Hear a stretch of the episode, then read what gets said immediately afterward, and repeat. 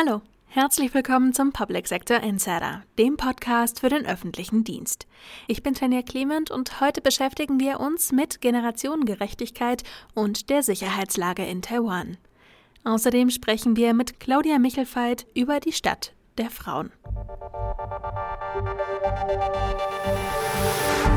Die Sicherheitslage im Pazifik scheint von Berlin aus weit weg. Das weiß Taiwans Vizeaußenminister. Doch das sollte nicht täuschen, findet Dr. Roy Chun Lee. Seine Inselheimat produziere auch für Europa kritische Güter und China beobachte das europäische Engagement für Taiwan. Mein Kollege Benjamin Hilbricht hat sich damit näher befasst. Sprecher ist Sven Rudolph. Ich würde gerne näher bei Ihnen stehen, sagte Taiwans Vizeaußenminister Dr. Rai Chan Lee auf der Bühne der Berlin Security Conference und machte zwei Schritte nach vorne. Ich hoffe, Sie verstehen die Metapher. Die Inselrepublik brauche das dauerhafte europäische Engagement in der Region. Deutschland und alle anderen EU-Länder sollten so eng wie möglich mit Taiwan zusammenarbeiten. Denn China beobachte sehr genau, ob auf die westlichen Sicherheitszusagen für sein Land Verlass ist. Sie kalkulieren die Kosten eines Angriffs auf Taiwan. Also muss unsere Abschreckungsstrategie darin bestehen, diese Kosten in die Höhe zu treiben, erläuterte Lee. Lassen Sie uns fest zu unseren Verpflichtungen stehen. Wenn wir dies nicht tun, sendet das das falsche Signal. China könnte sich dann zu einem Angriff entschließen. Schon jetzt schildert der Vizeaußenminister die Sicherheitslage in seinem Land in drastischen Zahlen. Über fünf Kriegsflugzeuge pro Tag seien im letzten Jahr von Luftraumüberwachung erfasst worden. Vier chinesische Kriegsschiffe seien in den internationalen Gewässern rund um Taiwan stationiert. 30 Millionen Cyberangriffe pro Monat treffen den öffentlichen Sektor der Inselrepublik. Dieser Ansturm korreliere zudem mit dem taiwanesischen Wahlkampf. Denn am 13. Januar 2024 wird gewählt. Die chinesische Regierung mische sich äußerst explizit und laut in die Wahlen ein. So habe erst in der letzten Woche ein Präsidentschaftskandidat seine Kandidatur zurückgezogen. Der chinesische Staat habe gegen seine Firma ermittelt. Nachdem er die Kandidatur zurückzog, seien die Ermittlungen gegen ein geringes Bußgeld beendet worden. China enttäuscht uns nie in dieser Hinsicht, kommentierte Lee. Aber für den Fall eines Angriffs des kommunistischen Chinas auf Taiwan warnte Lee vor den Konsequenzen für den Westen. Europäische Länder sind unmittelbare Stakeholder in diesem Konflikt. Nicht nur produziere Taiwan Halbleiter oder Chips, die überall verbaut sind und die der Westen nicht so leicht ersetzen könne. Seine Heimat sei auch der weltweit größte Exporteur von Schrauben. Die Küchenregale fielen ohne Taiwan von der Wand, scherzte der Vizeaußenminister. Hinzu kämen Konnektoren für Hochgeschwindigkeitszüge und Infrastruktur für E-Mails. Im Falle eines Angriffs auf Taiwan könne man keine Mail mehr senden oder empfangen, warnte der taiwanesische Vizeaußenminister. Vereinen wir uns, forderte er. Wir wollen nicht dieselben Fehler in der Straße von Taiwan machen, die wir in der Ukraine gemacht haben. Wahlen gewinnt man in Deutschland mit Hilfe der Generation 50 plus. Dafür sorgt der demografische Wandel. Aber gerade bei langfristigen Strategien und Investitionen ist das der falsche Weg, meint Dr. Eva Charlotte Proll. Sprecherin ist Wiebke Werner. Die junge Generation hat was zu sagen. Nicht nur in Sachen Klima und Arbeitsmarkt, nein, in allen politischen Angelegenheiten. Aber die Parteien in Deutschland gewinnen ihre Stimmen nur, indem sie Belange der Altersgruppen 50 aufwärts adressieren. Das muss sich ändern. Welche Partei setzt sich abseits schöner Sonntagsrunden für eine Erneuerung der völlig veralteten Ausstattung an Schulen ein, seines Schreibtische oder Technik?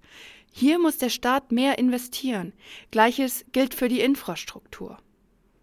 Zwischen Schuldendebatte und der Realität klafft ein großes Loch. Haushälterische Buchungstricks, einer gewieft, der andere verfassungswidrig, missachten das Problem. Wenn Sondervermögen Konjunktur genießen, braucht Deutschland auch keine Schuldenbremse, denn das eine sind Schulden, das andere sind aber auch Schulden. Für beides müssen kommende Generationen aufkommen. Und nicht nur dafür. Auch für Pflege- und Gesundheitskosten der Babyboomer muss der Steuerzahler aufkommen.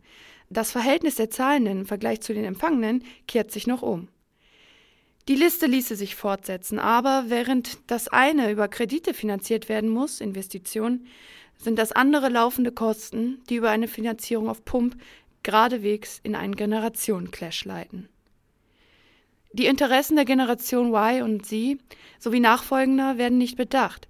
Statt diese ernsthaft jenseits Greta zu erfragen, wird vorschnell geurteilt. Die EU gibt jungen Menschen eine Stimme. Die Absenkung des Wahlalters auf 16 Jahre bei der kommenden Europawahl hat nicht nur symbolische Schlagkraft. Sie wird sich spätestens in den Parteiprogrammen wiederfinden, wenn auch diese Wählergruppe adressiert werden soll, um zu sagen, ihr seid wichtig. Die Jungen sollten auch hierzulande mitentscheiden, wenn es um ihr künftiges Geld geht. Es wird Zeit, dass auch in Deutschland überall das Wahlalter auf 16 Jahre gesenkt wird. Vielleicht würde sich die Politik dann auch trauen, Vorhaben auf der Agenda jenseits des Wahltermins zu priorisieren. Claudia Michelfeit hat in Erfurt zusammen mit der Arbeitsgemeinschaft sozialdemokratischer Frauen die Kampagne Stadt der Frauen begründet. Was genau die Kampagne bezweckt, erklärt sie meiner Kollegin Scarlett Lüsser. Hallo Frau Michelfeit, schön, dass Sie heute dabei sind. Hallo, guten Tag. Sie haben im März 2022 zusammen mit der Arbeitsgemeinschaft Sozialdemokratischer Frauen, kurz ASF, die Kampagne Stadt der Frauen in Erfurt gestartet. Was ist das für ein Projekt und was ist da Ihr Ziel? Ja, die Kampagne Stadt der Frauen ist eine Initiative, die mit äh, Bürgerinnen und Expertinnen ins Gespräch kommen will, um die Stadt Erfurt etwas weiblicher zu machen. Was heißt das? Es heißt, dass wir nachfragen, wo vielleicht ähm, ja, Hürden sind, die abgeschafft werden sollten oder äh, Projekte, die ein besseres Leben für ältere, jüngere, äh, mittelalte Frauen, Frauen mit Kindern, ohne Kinder in Erfurt ermöglichen. Und das Ende dieser bisherigen äh, Kampagne ist ein Vorhabenkatalog, der solche Maßnahmen beschreibt, die dann äh, für die Kommunalwahl im nächsten Jahr in das Kommunalwahlprogramm eingespeist werden und bestenfalls nach der Wahl dann auch umgesetzt werden können. Mhm. Ähm, wie ist denn die Kampagne zustande gekommen? Ja, ähm, wir wollten ursprünglich, also die ähm, SPD-Frauen in Erfurt, wir, wir machen immer mal Veranstaltungen zu bestimmten Themen. Und wir wollten ursprünglich eine einzige Veranstaltung machen zum Thema gendergerechte Planung. Also einfach genau mal diese Stadtplanung ähm, aus dem Blick äh, von Berücksichtigung von bestimmten Gender-Aspekten zu betrachten. Mhm. Und als wir das vorbereitet haben, ist uns aufgefallen, dass das ein sehr, sehr großes Feld ist und dass es ganz, ganz viele Themen gibt, die man da besprechen müsste. Und dann haben wir uns in einem Workshop zusammengefunden und haben die ersten sechs Veranstaltungen inhaltlich geplant und haben uns überlegt, was wir also für verschiedene Themen dort besprechen wollen. Das waren zum Beispiel Familien in Erfurt, Frauen und Sport, jung und feministisch. Auch was ist äh, das Besondere bei Unternehmerinnen in Erfurt oder Migrantinnen oder ähm, ja, was bedeutet es Älterwerden in Erfurt. Ja, und so ist das, das sozusagen entstanden, dass wir eine Auftaktveranstaltung gemacht haben, ganz groß zum gendergerechten Plan, zur gendergerechten Stadtplanung und ähm, danach eben ganz viele andere Themen aufgeploppt sind und die haben wir dann immer in einzelnen Abenden besprochen. Mhm. Okay. Ähm, was sind denn Beispiele für Forderungen, die die Frauen von Erfurt bewegen und die sich jetzt vielleicht von der bisherigen Kommunalpolitik ähm, unterscheiden?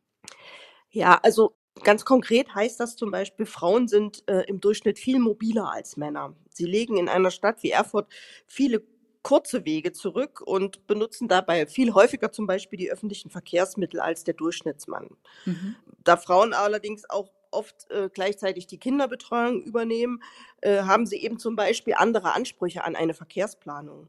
Also sie merken eben, wenn es mit dem Kinderwagen in der Bahn zu eng wird oder die Aufzüge fehlen. Und eine Stadt für Frauen ist allerdings eben eine Stadt, die diese Probleme mitdenkt und aus dieser weiblichen Perspektive schaut. Das bedeutet aber auch zum Beispiel, ähm, wenn man an Hallenzeiten für äh, äh, weibliche Sportgruppen denkt, dass das eben möglichst nicht in den Randstunden ist, äh, wenn man dann im Dunkeln äh, wieder nach Hause geht nach dem Sport. Oder beleuchtete Wege in Parks beispielsweise. Das sind so Dinge, die, ähm, also die die weibliche Perspektive bei solchen Planungen berücksichtigt. Ein Behördenbeispiel wäre eben, dass wir zum Beispiel eine empathische, serviceorientierte Kommunikation in der Stadtverwaltung uns wünschen, damit eben einfach äh, bestimmte Problemlagen gar nicht erst auftauchen. Und da schlagen wir halt vor, dass ähm, eben auch Mitarbeiterinnen, aber auch eben auch Stadträte eben geschult werden, um einfach dort ja seitens der Problemlagen beispielsweise von Migrantinnen mit Kindern oder Familien mit mehreren Kindern eben Berücksichtigung finden können. Also das ist so eine, eine der Forderungen. Okay. Wie unterscheidet sich denn Ihrer Meinung nach das politische Bild von Frauen zu dem der Männer? Also mit anderen Worten, warum braucht es Ihrer Meinung nach eine weibliche Agenda in der Politik? Naja, also ich werfe den Männern ja nicht vor, dass sie das nicht, nicht tun, aber sie können das gar nicht tun. Sie können gar nicht unbedingt, also viele nehmen gar nicht diese, zum Beispiel diese gefühlte Unsicherheit. Das ist für Männer kaum existent, mhm. äh, wenn man äh, abends allein nach Hause geht. Für Frauen ist das immanent und immer da. Und, äh, und die Gesellschaft besteht aus 50 Prozent Frauen. Also in Erfurt sind wir sogar ein paar mehr. Mhm. Und deshalb finde ich, äh, gehört einfach auch dieser weibliche Blick in die Politik. Und das heißt ja nicht, also ne, wenigstens die Hälfte der Macht sozusagen müsste da äh, drauf kommen, um einfach diese Aspekte mit zu berücksichtigen. Wie gesagt, manche, viele, es gibt auch Männer natürlich, die das mitdenken oder so, aber es ist tatsächlich so, dass bestimmte Aspekte deutlicher von Frauen wahrgenommen werden, weil sie eben in bestimmten Bereichen mehr tätig sind, sich mehr dort ähm, ja, engagieren oder eben auch das Problem haben, wenn sie zu einem Behördengang gehen, dass eben keine Kinderbetreuung da ist, sie aber möglicherweise in den ersten Jahren viel stärker die Kinderbetreuung wahrnehmen als der Durchschnittsmann. Also es gibt immer Männer, die das auch machen, ohne Frage. Also es gibt kein Schwarz-Weiß, aber ein Mehr an weiblichem Blick ist eben da notwendig. Ja. Und als anderen Beispiel, wir wollen auch äh, sozusagen Angebote von Frauen für Frauen. Es gibt ganz viel schon, aber manchmal weiß man das nicht. Das ist ja immer so das Problem. Ähm, und da schlagen wir eben so einen Frauenwegweiser vor. Das ist relativ unkompliziert, man muss das mal machen. Aber ähm, das kann auch eine Öffentlichkeitsarbeit einer Stadtverwaltung machen. Ne? Also da braucht es jetzt nicht irgendwie große Kompetenzen im, im, im, Frauenrecht, sondern da guckt man mal, was es gibt und trägt es zusammen, fordert auf an der einen oder anderen Stelle. Und das kann digital sein, das kann aber auch in Papier sein. Also so, dass man einfach auch Hilfe relativ schnell findet, weil es gibt auch ganz viel ähm, sozusagen Hilfe durch Selbsthilfe, indem man eben andere Frauen auch unterstützt. Also das geht ist sozusagen der der ganze Tenor dahinter, dass wir irgendwie uns miteinander solidarisieren wollen. Ja, und wir haben in Erfurt noch was ganz Besonderes. Unsere Stadtratssitzungen beispielsweise, die gehen immer sehr sehr lange. Ich glaube, wenn dort mehr Frauen sitzen würden, würden die auch deutlich kürzer werden. okay, ein spannender Aspekt. Dann vielleicht noch ein äh, kurzer Blick in die Zukunft. Wenn Sie diese Kampagne abgeschlossen haben, was ist dann Ihr nächstes Ziel? Na, so richtig abgeschlossen wird sie nicht sein. Also sie ist, hat jetzt einen Zwischenschritt. Wir haben zwölf Veranstaltungen oder elf Veranstaltungen gemacht. Ähm, die Vorhaben, die wir dort äh, besprochen haben, ich hatte ja schon ein paar Themen genannt, die sind jetzt in diesen Vorhabenkatalog eingeflossen. Das wird jetzt ins Wahlprogramm gehen. Und dann geht es darum, dass wir auch ganz viele Frauen in den, in den Stadtrat bekommen, damit eben auch die Dinge dort dann umgesetzt werden können. Also das sind sozusagen zwei Ziele. Mhm. Es geht aber auch weiter. Gerade bei der Umsetzung müssen wir natürlich mit den Bürgerinnen und Bürgern im Gespräch bleiben, um diese Dinge, also um nicht sozusagen an den Bürgerinnen vorbei diese Dinge ähm, ja, zu planen oder umzusetzen. Das heißt, es wird weiterhin Gespräche geben, wo wir ja sagen, okay, wir haben jetzt, das war zwar der Vorhabenkatalog und wir müssen das nochmal priorisieren, was muss zuerst gemacht werden, wo sollen wir uns engagieren, ja. Und bis dahin äh, haben wir jetzt noch zwei Veranstaltungen, wo wir eben auch werben, dass äh, Bürgerinnen und Bürger sich für diese Stadtratsarbeit auch interessieren. Also auch parteiübergreifend. Also das hat jetzt nicht nur was mit der SPD zu tun, sondern mhm. einfach, wir möchten gerne, dass mehr Frauen im Stadtrat, mehr Frauen in, in der Politik tätig sind. Okay. Dann noch eine kleine Verständnisfrage. Also Sie haben jetzt quasi einen Vorhabenkatalog aufgestellt, mhm. aber äh, der wird dann quasi nur umgesetzt werden können, wenn auch äh, entsprechende Frauen in den Stadtrat gewählt werden. Nein, natürlich nicht. Also es gibt ja ein Wahlprogramm, jetzt in, in dem Fall von der SPD, wo diese Vorhaben mit aufgenommen äh, worden sind. Hm. Also wir haben das zugearbeitet und es gibt ja ein großes Wahlprogramm, auch noch andere Ideen und andere Strukturierungen, die dort Ideen einbringen. Mhm.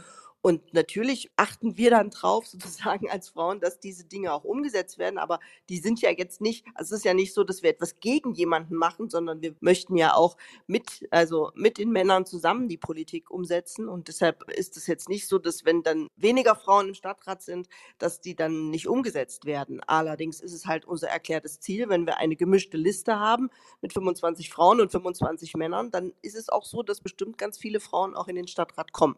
Mhm. Okay. Ja, dann bedanke ich mich recht herzlich für das Interview. Das waren spannende Einblicke. Ja, bitteschön, gerne. Das war's für diese Woche. Schön, dass Sie dabei waren. Machen Sie es gut und bis zum nächsten Mal.